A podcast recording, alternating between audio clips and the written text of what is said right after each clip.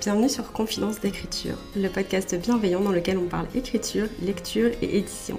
Je suis Morgane du compte Instagram Morgane Auteur, autrice et script doctor, et dans ce podcast, je te partage mes coulisses d'écriture et de publication, mes meilleures lectures, mais aussi mes conseils de professionnels de l'édition et plein d'autres choses encore. Retrouve-moi chaque semaine autour d'une tasse de thé pour discuter d'un nouveau sujet. Bonne écoute bienvenue sur ce nouvel épisode du podcast Confidence d'écriture. J'espère que vous allez bien et j'espère que vous restez hydratés. Comme d'habitude, avant le début de chaque épisode, je vous invite à prendre un grand verre d'eau si c'est pas encore fait. Voilà, mais même si vous avez bu euh, il y a 10 minutes, genre voilà, n'oubliez pas de vous hydrater, c'est super important. Vous en avez besoin, votre corps en a besoin et ça vous fera le plus grand bien. Aujourd'hui dans cet épisode, on parle à nouveau de self-care. Je sais qu'on avait un peu discuté self-care la semaine dernière déjà avec quelques rappels bienveillants pour les autoristes. Aujourd'hui, on est carrément sur un guide de self-care pour les autoristes. Alors c'est pas un guide universel, vous vous en doutez, c'est des conseils que moi j'applique. C'est mon guide en fait tout simplement pour euh, pratiquer le self-care et prendre soin de moi. Du coup, si jamais vous ne savez pas, mais je pense qu'à ce stade, le terme est suffisamment répandu pour que tout le monde sache un petit peu ce que ça veut dire, le self-care, c'est le fait donc de prendre soin de soi, de sa personne, et de mettre en place des petites actions tous les jours pour se sentir mieux physiquement et aussi mentalement. Le self-care pour certaines personnes, ça peut inclure des choses qui, euh, voilà, je sais pas moi, aller se faire masser ou ce genre de trucs. Dans cet épisode, c'est pas du tout de ça dont on va parler. Tout ce qu'on va aborder et le guide de self-care que je vais vous proposer est entièrement gratuit. Le but, c'est tout simplement de partager des trucs que j'utilise au quotidien pour mieux vivre euh, ma vie d'autrice en fait, pour être plus sereine dans ma vie d'autrice. Et même si vous allez sûrement avoir l'impression que je dis des choses des fois qui coulent de sens, il n'y a jamais assez de rappel. Voilà, je, je laisse juste ça là. C'est un peu comme le rappel que je vous fais à chaque fois en début d'épisode pour l'hydratation. Il n'y a jamais assez de rappel pour penser à boire. Dans cet épisode, du coup, il va y avoir trois catégories de self-care, on va dire les étapes qui sont faciles des actions du quotidien à mettre en place. Ensuite, euh, il y aura du travail de self-care un peu plus sur le fond, entre guillemets, des choses qui vont prendre plus de temps. Et puis ensuite, on parlera de mindset. Parce que, à mes yeux, c'est une partie encore complètement différente du self-care qui est aussi très importante. Donc voilà, on va découper l'épisode en trois parties. Et on va commencer tout de suite du coup avec les actions self-care qui sont faciles à entreprendre au quotidien et qui font du bien, qui nous aident à se sentir plus ancrés, plus présents, présentes pendant une session d'écriture et juste à prendre soin de soi en écrivant de manière générale. La première action que je mets en place au quotidien dans mon rituel de self-care, c'est l'hydratation. Je vous le rappelle à chaque début d'épisode, c'est vraiment primordial de penser à boire de l'eau et à s'hydrater. Vous en avez réellement vraiment besoin, beaucoup plus que des fois ce qu'on pourrait croire. Donc je vous encourage quand même à toujours, quand vous faites une session d'écriture, mais de manière générale dans votre vie de tous les jours, euh, faites pareil. Hein. Mais quand vous faites une session d'écriture, faites en sorte de toujours avoir un grand verre d'eau ou une bouteille avec vous. Parce que si jamais vous avez soif en plein milieu de votre session d'écriture et que vous êtes trop à fond dans votre texte, vous allez vous dire ah bah non j'irai boire plus tard. Et en fait vous n'allez pas boire du tout. Ce qui peut être hyper pas cool, surtout là avec les chaleurs qu'on a euh, en ce moment. Enfin, c'est l'été donc euh, forcément il fait chaud. C'est une très mauvaise chose de repousser parce que partir du moment où vous avez soif, je pense que, genre on vous le dit souvent, mais à partir du moment où vous ressentez la soif, votre corps vous réclame de l'eau depuis un petit moment déjà. Donc si même ce rappel-là, vous vous dites ah bah non attends je finis d'abord d'écrire ma scène et tout, vous risquez de vous déshydrater assez vite et après au niveau de la concentration et tout, vous allez vachement perdre aussi. Voilà, c'est hyper important, pensez à toujours avoir un verre d'eau ou une bouteille d'eau avec vous. Le deuxième conseil self-care à appliquer au quotidien, c'est d'aérer la pièce dans laquelle on travaille avant de commencer à écrire. Alors ça a l'air de pas grand chose et autant en été qu'en hiver ça peut être un peu chiant parce que bah l'été il fait très chaud donc euh, si vous écrivez euh, je sais pas moi en plein milieu de l'après-midi et qu'il fait 40 vous n'avez pas forcément envie d'aérer la pièce et je vous comprends carrément. J'avoue que moi j'écris le matin donc j'ai la chance de pouvoir aérer la pièce euh, quand il fait encore frais et tout ça. Donc après ça voilà, ça s'adapte en fonction des saisons. L'hiver pareil, je tire toujours un peu la tronche de devoir aérer la pièce 5 minutes avant d'écrire mais honnêtement, renouveler l'air à l'intérieur, c'est super important. Enfin, je sens que je vais dire super important plein de fois dans cet épisode. Mais vraiment, c'est des actions que j'ai mis en place parce que ça faisait une différence quand même. Enfin, ça fait une sacrée différence dans la qualité de vie, en fait, tout simplement. Et du coup, bah forcément, dans la créativité, dans la manière qu'on a de se concentrer, tout ça, genre renouveler l'air dans une pièce, ça a plein de bénéfices. Et je trouve aussi que ça se sent. Quand on rentre dans une pièce qui a été récemment aérée, l'ambiance n'est pas la même. Euh, enfin, ça se ressent vraiment dans la, qualité de l'air et la qualité de la pièce. Donc ça, peut être un truc intéressant aussi à mettre en place. Le troisième conseil que j'applique, c'est euh, d'avoir un environnement de travail qui est propre et rangé. Alors, vous pouvez ranger euh, vos affaires la veille pour que quand vous arrivez le lendemain au bureau, tout soit déjà propre, tout soit déjà rangé. Ou vous pouvez aussi genre ranger deux minutes avant de commencer à écrire. C'est absolument comme vous voulez je pense qu'avoir un environnement de travail qui est rangé, qui est dégagé, ça aide beaucoup à se concentrer. Et ça peut aussi limiter les distractions, puisque du coup, bah, il n'y a, y a rien qui traîne, il n'y a rien qui va nous, attirer l'œil pendant qu'on est en train d'écrire, parce que ah, ça, c'est pas la bonne place. Et tous ces petits trucs qui peuvent nous distraire, en fait, alors qu'on n'a pas besoin d'être distrait à ce moment-là.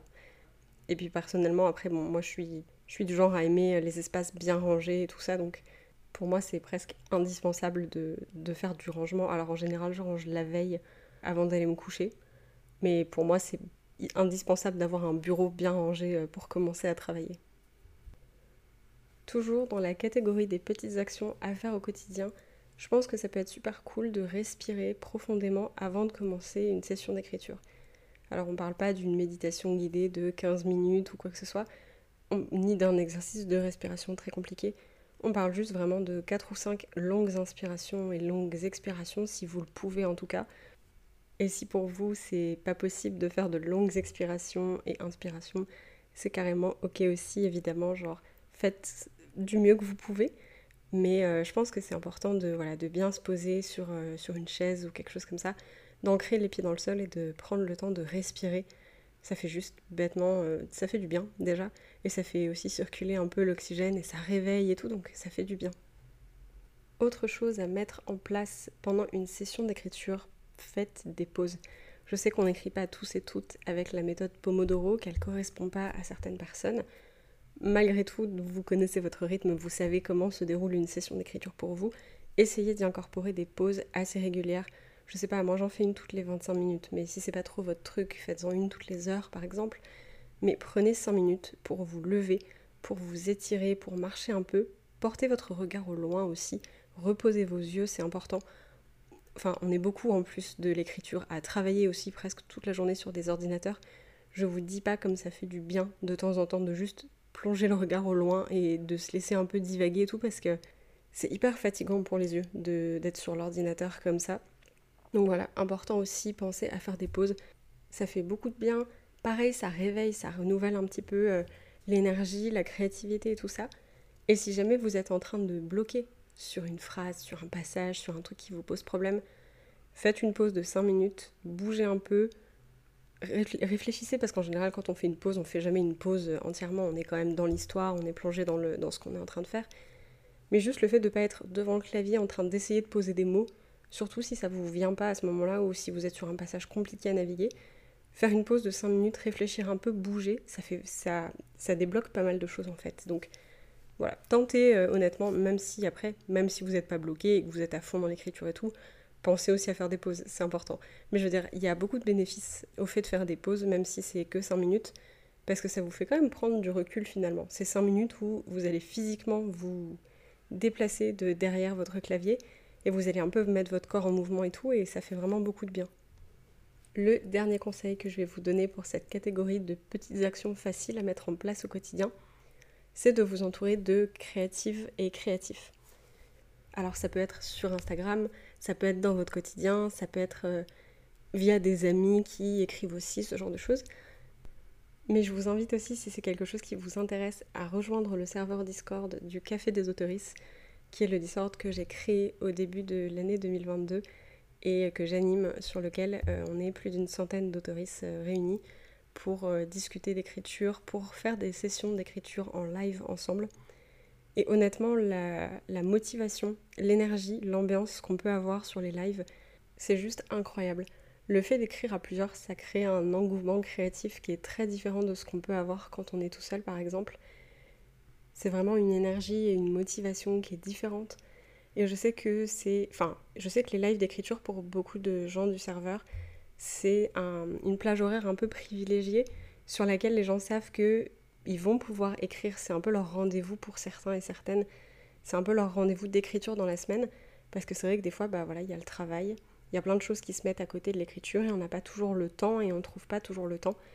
Et le truc qui est cool avec le café des autoristes, c'est que bah, ça pose un cadre en fait pour les personnes qui ont besoin de se réserver un, rendez-vous d'écriture dans la semaine. Et c'est toujours un plaisir quand c'est comme ça de, pouvoir accueillir les gens et ils disent ouais, euh, j'ai pas pu écrire du tout cette semaine, ça me fait trop plaisir d'être là et genre moi aussi ça me fait grave plaisir. Donc voilà, si jamais ça vous intéresse, n'hésitez pas à découvrir le café des autoristes. Promis, on est plutôt sympa, on mord pas, c'est vraiment un safe space. C'est une communauté très douce et très motivante. Donc voilà, si jamais vous avez envie d'avoir plus de créatifs et créatives dans votre entourage, je vous encourage à aller faire un saut là-dessus. Et on termine cette catégorie avec une action à bannir et c'est l'autochantage. L'autochantage, qu'est-ce que c'est? Un petit peu grossièrement, c'est ce moment où vous allez vous fixer un objectif et où vous n'allez pas répondre à vos besoins primaires avant d'avoir atteint cet objectif. Un exemple d'autochantage, par exemple, c'est j'irai manger, mais que quand j'aurai écrit les 3000 mots que je me suis fixé pour ce matin. Ça, ça c'est une catastrophe. Ça c'est à bannir. Vous pouvez pas vous faire ce mal-là. Vous pouvez pas vous punir encore moins aussi durement de ne pas avoir accompli les objectifs que vous vous êtes fixés par exemple. C'est non. Surtout pas quand ça vous fait ignorer vos besoins euh, primaires en fait. Manger, boire, aller aux toilettes, ce genre de truc. Il n'y a pas de ah euh, non, euh, j'irai faire ça que quand j'aurai fini ce paragraphe. Genre non. Vous, allez, vous avez envie de boire, vous allez boire maintenant. On ne se punit pas. On ne se punit pas tout court en fait. Mais on ne se punit pas de ne pas avoir encore terminé un chapitre, terminé un truc. On se punit pas de ne pas avoir rempli notre compte de mots, genre. Non, ça il faut vraiment faire super attention à ça ça peut être très fourbe, mais l'auto-chantage comme ça, c'est non. Je dis auto-chantage, mais, je pourrais dire genre auto-maltraitance en fait, parce que c'est aussi ce que c'est. Non seulement vous vous faites du mal mentalement, mais vous vous faites aussi du mal physiquement. Et ça me fait mal au cœur juste d'en parler, mais je sais qu'il y a des gens qui le font. Si c'est votre cas aussi, je vous, en supplie, commencez à éliminer ce schéma de pensée et commencez à éliminer ce, cette mauvaise habitude en fait, tout simplement. Vous vous, sentirez beaucoup mieux sans. Et vous ne méritez pas du tout de vous faire ça en fait. Vous ne le feriez pas à quelqu'un d'autre, donc en fait ne vous le faites pas subir à vous-même.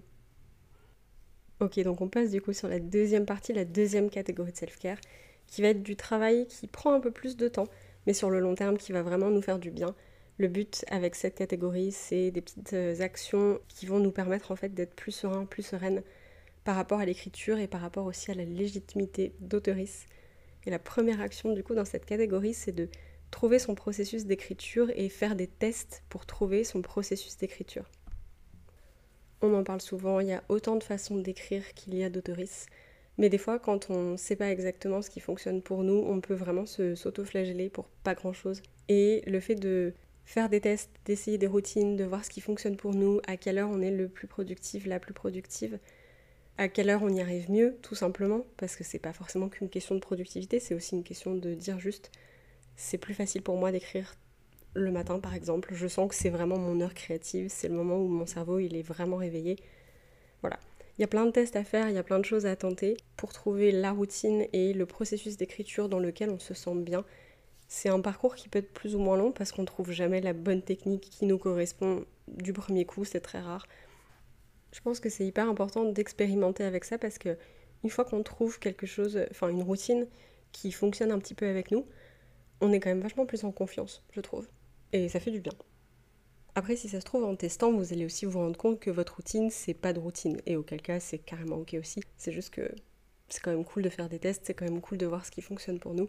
Ben en fait, ça fait partie de l'apprentissage tout simplement euh, du métier d'autoriste. La prochaine astuce que j'implémente beaucoup dans mon self-care, c'est de me célébrer et d'apprendre à célébrer mes avancées, qu'elles soient grandes ou non. C'est quelque chose que je vous conseille grandement de faire ou d'apprendre à faire. En fait, des fois c'est compliqué parce que on n'a pas l'impression que ce qu'on est en train de faire c'est euh, grandiose. On se dit ouais non je moi j'ai l'impression que je galère un peu, j'écris mon livre mais je trouve que j'avance lentement et tout ça. Mais en fait genre écrire un roman c'est un sacré c'est un sacré travail. C'est quelque chose qui demande beaucoup de temps, qui demande beaucoup d'énergie, beaucoup d'investissement, beaucoup de créativité, beaucoup de passion aussi. Et ça a l'air bête dit comme ça, mais en fait tout le monde n'est pas capable d'écrire un roman. Donc c'est cool de savoir que bah, nous, on est capable de le faire, que c'est un truc qui en plus nous plaît, dans lequel on a envie de s'investir. Et à ce moment-là, ouais, c'est important de se dire, bah voilà, moi je fais ce truc que tout le monde ne fait pas, j'en suis fière et j'ai envie de le célébrer. Je viens de passer, je sais pas, je viens de terminer mon premier acte, si vous, si vous découpez votre manuscrit en acte. Voilà, vous venez de passer le premier acte, félicitez-vous. Vous venez d'écrire le premier acte d'une histoire, c'est quand même pas anodin. Je veux dire, tout le monde ne le fait pas. C'est hyper important, vous y avez mis du temps, vous y avez mis du cœur. C'est fait maintenant, le premier acte il est genre derrière vous pour le moment. C'est génial. Prenez 5 minutes pour vous dire je viens d'écrire un premier acte, chapeau. Si vous avez envie que ça aille plus loin, vous pouvez vous faire livrer un repas par exemple, ou vous dire ah bah je vais peut-être m'acheter, je sais pas, un bouquet de fleurs. Je l'ai déjà fait moi une fois, je me suis acheté un bouquet de fleurs. Et j'ai trouvé ça trop mignon. Pendant une semaine, j'avais sur mon bureau un bouquet de fleurs qui m'accompagnait en plus du coup pendant que je continuais à écrire. Et ce bouquet de fleurs représentait le fait que je venais de passer un certain cap dans la réécriture de mon manuscrit. Honnêtement, j'étais vachement contente de moi. Alors on n'est pas obligé d'y mettre de l'argent, c'est sûr. Là sur le coup, moi j'avais envie de des fleurs. Je me suis dit ok, c'est un signe. Va t'acheter des fleurs, meuf. Si vous n'avez pas envie de mettre 10 balles dans un bouquet de, dans un bouquet de fleurs, il n'y a pas de problème. Vous pouvez, je sais pas moi, prendre un bain. Vous pouvez euh, aller faire un grand tour à pied juste euh, pour profiter de la nature si vous n'avez pas encore eu le temps de le faire, par exemple. Vous pouvez vous dire, bah ce soir je fais une pause, je, ne vais pas sur les réseaux sociaux, je déconnecte du travail parce que pas forcément facile non plus, surtout avec tout ce qui était télétravail et tout ça, ou même si vous avez votre entreprise, c'est pas facile de déconnecter du travail. Donc vous vous dites juste, ouais, ce soir je déconnecte de tout et je regarde un film pour me faire kiffer, voilà, je prends le temps. Mais c'est des petites récompenses qui font du bien et qui nous aident à nous rendre compte que bah, quand on fait un truc aussi incroyable, par exemple, que d'écrire un roman, c'est normal de célébrer ses progrès en fait, tout simplement. Genre, euh, et c'est hyper motivant et ça fait du bien. Punaise, qu'est-ce que ça fait du bien de se faire un petit cadeau ou de s'autoriser une vraie pause, une vraie déconnexion, de regarder un film qu'on avait trop envie de voir et qu'on n'avait pas eu le temps de voir, de dire genre j'ai passé un cap et du coup j'ai envie de le fêter. Ça a pas besoin, euh, voilà, il n'y a pas besoin que ce soit un grand resto ou un grand truc et tout, même si honnêtement, voilà, moi je suis complètement pour euh, s'offrir un restaurant ou une livraison de nourriture pour célébrer des progrès, je l'ai déjà fait, c'est quelque chose qui me motive particulièrement. Et ça me fait plaisir tout simplement, mais juste voilà, de reconnaître le progrès, de se dire voilà, je viens de passer ce cap, je viens d'écrire cette scène qui est super dure, j'en bave depuis deux semaines, félicitations. C'est hyper important, on se le dit, on se le dit pas assez et c'est vraiment dommage. Parce que quand vous y regardez bien, on félicite les autres pour les, accomplissements qu'ils ont fait dans leur vie et tout ça. Mais on se félicite pas nous-mêmes et les autres ne se rendent pas forcément compte du travail que ça représente d'écrire un manuscrit. Donc c'est pas eux qui vont venir vous féliciter sur vos progrès. Si personne ne le fait pour vous, faites-le. Vous êtes votre premier ou votre première fan. Faut jamais l'oublier. Donc d'ailleurs c'est un conseil que je vais redonner après je crois. Mais du coup voilà, genre félicitez-vous, félicitez-vous, célébrez-vous. La troisième chose que j'implémente le plus possible dans mon self-care, c'est de connaître mes valeurs et du coup d'agir accordément. Il y a quelques années de ça, ma sœur m'avait envoyé un épisode de podcast dans lequel les hôtes discutaient justement des valeurs et du fait que les connaître, ça a aidé vachement à prendre les décisions qui nous correspondaient. En fait, tout simplement, je pense que ça aide à faire une liste de priorités sur ce qui est le plus important pour vous, tout simplement. Et donc, par exemple, je sais que moi, euh, au sommet de ma liste de valeurs, il y a ma famille et mes relations familiales. Il y a ensuite ma santé et donc mon bien-être à moi et ma créativité, qui sont trois des choses les plus importantes pour moi depuis quelques années déjà. Donc en fait, les décisions que je prends et les choses que je fais tournent autour de ces trucs-là qui sont super importants pour moi. Si vous, par exemple, votre première valeur, c'est le voyage, l'émancipation et l'indépendance financière, et que la créativité, elle arrive un peu plus tard, parce qu'il y a des choses qui sont prioritaires pour vous par rapport à ça, c'est carrément ok. Hein. N'est pas, euh, enfin, même si on écrit tous, toutes, ou si on est tous en train de créer de l'art, c'est normal que ce soit pas forcément mis au même plan de priorité dans la vie de tout le monde. On est tous des personnes différentes et c'est ok. Mais du coup, par exemple, si vous, vos priorités, c'est voilà l'indépendance, le voyage, euh, la, situation financière et tout ça, à ce moment-là, vous pouvez pas vous culpabiliser de ne pas avancer autant qu'une personne qui place la créativité en numéro 1 dans sa liste. C'est impossible. Vous n'avez pas les mêmes valeurs et donc pas les mêmes choix que vous faites dans vos vies par rapport à plein de choses. Et du coup, ben, je pense que ça aide vachement aussi à s'ouvrir les yeux sur ce qu'on fait, pourquoi on le fait, et pourquoi on ne devrait pas culpabiliser par rapport aux choix ou aux trucs qu'on voit faire chez les autres. Je sais pas si ça fait sens ce que je dis parce que dans ma tête ça fait parfaitement sens, mais j'espère que j'arrive à l'expliquer un peu comme il faut. Mais c'est vraiment ça l'idée en fait, c'est le fait de connaître ses valeurs et ses priorités dans sa vie. Ça aide vachement déjà à mieux se connaître en tant qu'individu et donc à mieux savoir pourquoi on décide de faire telle ou telle chose. Et à ce moment-là, du coup, il n'y a pas de justification, il n'y a pas de culpabilisation, il n'y a, a rien à apporter en fait parce qu'on fait des choix en pleine conscience et on sait que, bah, par exemple, voilà, peut-être que pour vous, la créativité, elle arrive en sixième, septième, peut-être huitième position dans votre liste. C'est carrément ok parce que vous pouvez avoir autant de valeurs que vous voulez dans la vie et autant de choses qui, sont vos priorités en fait. Sauf que vous pourrez jamais avoir 15 priorités dans la vie, c'est pas possible. Il faut hiérarchiser un petit peu. Et donc en hiérarchisant vos valeurs, vos centres d'intérêt et les choses qui vraiment vous tiennent à cœur dans la vie, vous allez mieux vous connaître et mieux vous comprendre, et du coup, bah, mieux accepter aussi que pour vous, vous savez que l'écriture c'est super important, mais vous savez aussi qu'il y a des choses qui pour vous prendront toujours la priorité là-dessus. C'est carrément ok, hein, c'est ce qu'on disait, ça ne fait pas de vous de mauvais ou mauvaises autoristes, pas du tout. Vous êtes tout aussi légitime si pour vous, voyager c'est plus important qu'écrire un livre, c'est carrément ok aussi, il n'y a pas de problème avec ça. Mais du coup, ça vous aide aussi à pas culpabiliser et à pas vous remettre en question par rapport à d'autres gens qui n'ont pas les mêmes priorités, les mêmes valeurs que vous tout simplement. C'est pas une bonne, c'est pas une mauvaise chose, c'est juste que tout le monde est différent. Et pour le coup, je trouve que de se recentrer sur ses valeurs et sur ses priorités personnelles, ça aide vachement à mettre ça en lumière et ça aide aussi à se distancier, de à se séparer de la comparaison. Donc voilà, si jamais, faites l'exercice, prenez une feuille de papier, notez toutes les choses qui sont ultra importantes pour vous dans votre vie je sais pas moi, la famille, le voyage, euh, apprendre par exemple, la créativité, l'amour, voilà, peut-être. Peut-être que vous, euh, votre truc, c'est l'amour et vos relations amoureuses et tout ça. Euh, il y a le travail aussi pour certaines personnes qui frappent très haut en liste de priorités. Il peut y avoir mille et une choses, honnêtement. Tout ce qui vous, tout ce qui peut vous passer par la tête peut être une de vos valeurs, une de vos priorités. Notez-les et après, genre, essayez de les hiérarchiser pour voir un petit peu où vous mettez les choses les unes par rapport aux autres et du coup ce qui est important pour vous. Je pense que ça aide beaucoup. Moi, je l'ai fait il y a quelques années et honnêtement, ça m'avait pas non. Enfin, c'est pas non plus euh, révélateur en mode waouh, les secrets de l'univers et tout ça. Mais je veux dire, ça aide vachement à mieux se connaître en tant que personne et à pas comparer ses choix et à pas douter de tous ses choix parce qu'en fait, on sait pourquoi on les fait. Et le quatrième conseil, du coup, dans cette catégorie va complètement découler du précédent. Et c'est tout simplement de prendre du recul, notamment sur les statistiques et les réseaux sociaux, pour la simple bonne raison que, comme on le disait avant, une fois que vous aurez déterminé vos priorités et vos valeurs, la comparaison sur les réseaux sociaux, elle vous apparaîtra bien moins utile et bien moins normale. Vous allez vous dire mais pourquoi je me compare? Je sais ce que je fais et pourquoi je le fais. Et ça aide énormément et prendre du recul sur les réseaux sociaux en plus par rapport à ça, par rapport à ce qu'on peut voir chez les autres, par rapport aux statistiques, parce que ça, je sais que ça pourrit la tête de plein de gens. Moi, la première, j'ai énormément de. je suis assez obsessionnelle euh, des statistiques.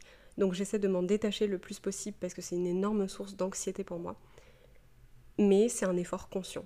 Et prendre du recul par rapport à tout ça, c'est pas quelque chose qui va se faire naturellement, c'est un truc qu'il faut faire consciemment. Et après, par contre, ça va se faire de plus en plus facilement. Mais il faut vraiment avoir le déclic de dire, ok, là, il faut que, j'arrête de regarder euh, Instagram, il faut que j'arrête de me comparer, parce qu'il n'y a pas lieu de se comparer, comme on vient de le dire. Et ça libère complètement l'esprit. C'est un truc à travailler sur le long terme, forcément, mais c'est un petit peu le topo de toute cette catégorie. C'est des choses qui vont pas se faire comme ça du jour au lendemain. Mais honnêtement, quand ça commence à devenir une habitude, ça fait énormément de bien, on s'en rend compte. Et on se sent aussi plus serein, plus sereine dans notre vie d'autoriste. Et pour cette catégorie, on a aussi une action à bannir qui est se forcer à faire comme les autres parce qu'on a l'impression que c'est la seule façon d'être autoriste.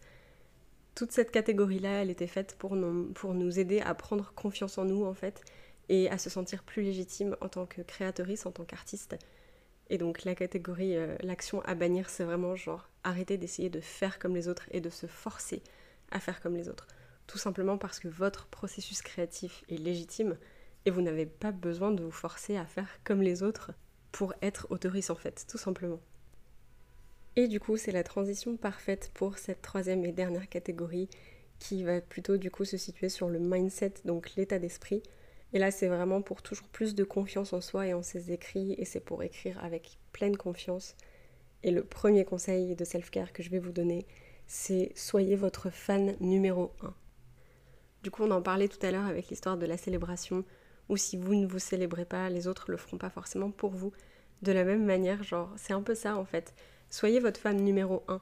Votre histoire, vous l'écrivez pour une raison, c'est parce qu'elle vous emballe, vous êtes trop content, contente de l'écrire. C'est normal, c'est carrément normal que vous kiffiez votre histoire. C'est pas du tout un manque d'humilité, où vous avez la grosse tête, ou quoi que ce soit, où vous êtes prétentieux ou prétentieuse, genre, que dalle. Si vous écrivez l'histoire, il y a bien une raison, c'est parce qu'elle vous emballe, c'est parce que vous êtes trop content de ce que vous faites. Enfin, ça paraît logique, mais c'est pas un truc à cacher. Soyez votre fan numéro un si vous. Je sais pas, si vous fangirlez pas ou si vous fanboyez pas sur votre propre récit, vous pouvez pas vous attendre à ce que les autres le fassent pour vous. C'est hyper important aussi que vous puissiez pleinement montrer votre amour pour votre récit et pour votre œuvre. Et c'est ça qui va aussi donner envie aux gens de l'aimer. C'est que si vous vous montrez au monde tout votre amour pour l'histoire et que vous dites pourquoi elle est géniale et pourquoi vous êtes ravi de l'écrire et pourquoi c'est votre bébé ce livre et tout ça, si ça vous le faites pas en premier, les gens viendront pas, les gens viendront pas le faire pour vous en fait. C'est vraiment, euh, vous devez être là pour vous avant que les autres puissent être là avec vous. C'est un de mes conseils euh, de self-care, de mindset préférés. Et c'est pas toujours le plus évident à mettre en place, on est bien d'accord, parce qu'on est dans une société où on nous apprend vachement que il faut pas non plus trop se réjouir, il faut pas non plus trop montrer qu'on est content, contente et tout ça, des fois qu'on puisse avoir l'air prétentieux, aïe aïe aïe, genre non, on arrête ce bullshit tout de suite. Soyez fiers de vous, soyez amoureux, amoureuses de vos histoires et montrez-le, c'est normal. C'est normal et c'est surtout en fait c'est beau à voir et ça donne envie. On irait plus facilement acheter le roman d'un ou une autrice qui nous dit que euh, adore ses personnages, y adore l'univers, que c'était un kiff d'écrire l'histoire, que vraiment la fin, elle est trop bien et tout ça, et vous allez pas vous dire genre ah cette personne elle est tellement prétentieuse, elle aime son livre quoi, genre ça va vous paraître complètement normal et ça va vous donner envie de lire le bouquin en plus parce que vous vous dites si ça a été un plaisir comme ça à écrire, c'est forcément un livre qui va être sympa à lire quoi. C'est vrai qu'à côté de ça, euh, vous irez pas forcément voir euh, un artiste qui vous dit euh, ah ouais, je sais pas, je suis mitigée quand même, je suis pas sûre que ce soit foufou. là tu te dis bah non, alors ça a l'air nul effectivement. Donc voilà, n'hésitez pas à balancer votre amour pour votre livre, pour votre œuvre, c'est normal et honnêtement euh, ça vous fait rayonner et ça fait rayonner l'œuvre aussi, donc ça c'est très cool. Le deuxième conseil dans cette catégorie de mindset, c'est faire la paix avec la perfection. C'est super dur, c'est un truc avec lequel j'ai toujours un petit peu de mal. Alors je sais que la perfection n'existe pas, néanmoins je reste une perfectionniste malheureusement. Et du coup j'ai quand même des biais de pensée qui viennent un petit peu euh, se mettre régulièrement au travers de mon chemin. Notamment, on en avait parlé dans l'épisode sur le génie non, le mythe du génie solitaire, punaise, ça j'ai vraiment du mal à le dire. Mais on en avait parlé dans cet épisode-là euh, sur le podcast déjà, où euh, ça m'arrive effectivement des fois euh, d'avoir de trop hautes attentes par rapport à moi-même et par rapport en fait à ce qui est humainement faisable. Mais je pense que faire la paix avec la perfection et le principe que la perfection n'existe pas et qu'elle n'existera jamais, c'est super important, honnêtement, dans la vie d'un artiste, d'une artiste, parce que ça permet en fait tout simplement de ne pas être euh, frustré plus que de raison en se disant qu'on devrait atteindre un idéal de perfection et que bah qu'on n'est pas encore au niveau et tout ça, genre euh, non. Enfin ça c'est vraiment un truc qu'il faut enlever de ses pensées euh, quand même rapidement, c'est que il n'y a pas de perfection et tout est perfectible en fait. Je pense que par exemple si vous terminez votre roman aujourd'hui, vous le publiez dans une maison d'édition, admettons dans dix ans, ça ne vous empêchera pas, avec toute l'expérience que vous avez accumulée depuis, de voir que vous avez progressé et de vous dire ah oui, effectivement, il y a quand même eu euh, un sacré chemin. Et à ce moment-là, vous allez vous sentir meilleur artiste que vous l'étiez au moment de l'écriture du premier roman. Mais dix ans plus tard, à nouveau, vous allez revenir sur vos travaux d'il y a dix ans et vous dire ah ouais, j'ai encore progressé quoi, c'est ouf. Et c'est ça, c'est ça tout le temps en fait. Je pense que il y a quelque chose de très joli dans le fait de voir nos romans comme une photo de nous à un instant T. Et du coup, bah, en fait, ça reste un, souvenir d'un passage de notre vie et de qui on était à cette époque-là. Et donc forcément, rien n'est jamais parfait. Parce que euh, quand vous aviez, je sais pas moi, 30 ans et que vous avez écrit ce premier roman, vous n'étiez pas parfait, c'est sûr, mais vous l'étiez pas non plus à 40 ans quand vous avez écrit le cinquième, et vous l'étiez pas non plus euh, à 50 ans quand vous avez écrit le dixième, par exemple. Jamais. Et vous allez toujours pouvoir revenir comme ça en arrière sur qui vous étiez à certaines époques de votre vie et de vous dire Ah ouais, c'est vrai qu'à ce moment-là, j'avais écrit ça parce que ça, et cette technique finalement je l'ai appris après et ça m'a beaucoup servi, et puis bah, là je l'ai délaissé parce que c'est une technique qui m'intéressait plus. C'est une évolution en fait, tout simplement.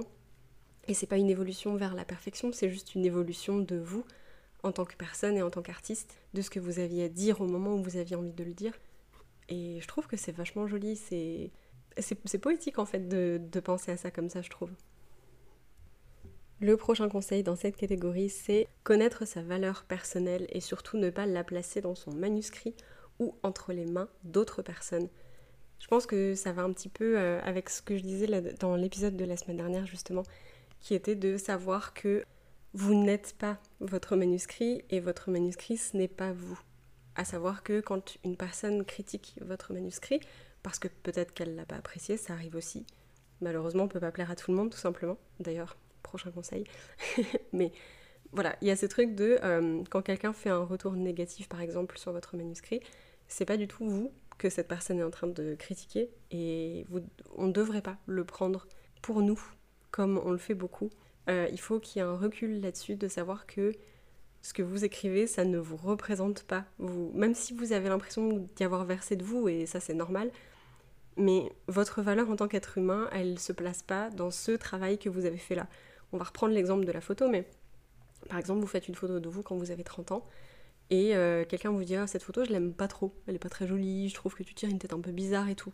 Non seulement c'est subjectif, ça vous le savez, mais en plus de ça, est-ce que sa, critique à ce moment-là sur cette photo, elle est représentative de qui vous êtes là maintenant en tant qu'individu à part entière et en 4D tout ça euh, devant cette personne Pas du tout on est en train de comparer deux, trucs qui n'ont aucun rapport. Cette photo, c'est sûr vous êtes dessus, mais c'est pas vous.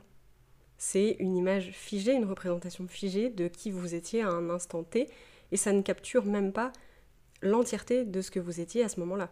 C'est simplement une représentation visuelle en 2D qui bouge pas, qui parle pas, il n'y a pas d'odeur, il n'y a pas de pensée, il n'y a rien qui va avec, c'est juste une partie de vous à ce moment-là sur cette photo.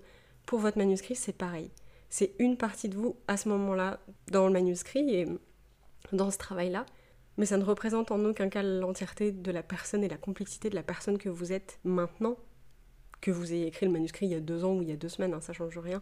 Et bah, finalement, l'exemple est plus parlant que ce que je pensais, je suis plutôt contente. Mais c'est vraiment pour dire, voilà, genre, ne placez pas votre valeur dans votre travail et uniquement dans votre travail. C'est vous, vous valez tellement plus que ça en tant qu'individu. Et de la même manière, ne placez pas votre valeur entre les mains des autres et dans la critique des autres. La critique des autres ne devrait pas vous atteindre. Ce sont des gens qui ne vous connaissent pas et qui n'apprendront peut-être jamais à vous connaître, tout simplement parce qu'on ne peut pas connaître tous les gens sur Terre. Leur jugement sur votre œuvre n'a aucun impact, ne devrait avoir aucun impact sur votre vie. Je sais que c'est très difficile. Là, honnêtement, dans la catégorie mindset, je pense qu'on aborde des concepts qui cool de sens et qui font du bien et tout, mais qui sont très difficiles à mettre en place dans la vie quotidienne euh, d'un artiste ou d'une artiste. Je suis la première à le reconnaître, je sais que j'ai tendance à prendre les choses trop à cœur et trop personnellement, mais je sais que la vie d'une personne X, enfin la vie subjective en plus, d'une personne X ou Y sur par exemple la qualité de mon manuscrit, n'a absolument rien à voir avec moi et donc n'a aucun impact sur ma valeur en tant qu'individu en fait. Et ça je pense que c'est important de se le rappeler continuellement. Et le dernier conseil dans cette catégorie de mindset, c'est comprendre que euh, chacun, chacune a son chemin et qu'on ne peut pas plaire à tout le monde. Ça va un peu aller ensemble, même s'il y a deux idées différentes là-dedans. La première, c'est que chacun son chemin. Et du coup, ben, vous, vous êtes sur le vôtre, aussi merveilleux ou sinueux euh, puisse-t-il être euh, par moment. Mais du coup, votre chemin ne ressemblera forcément pas à celui des autres pour la simple et bonne raison que bah, vous n'êtes pas en train de vivre la même vie du tout. Et c'est normal, on est très unique là-dessus, on va pas se mentir. Et du coup, bah, le truc, c'est que ça va avec le reste qui est, comme chacun a ses préférences, ses goûts, ses couleurs et tout ça, il faut aussi comprendre qu'on peut pas plaire à tout le monde. Et c'est complètement normal en fait.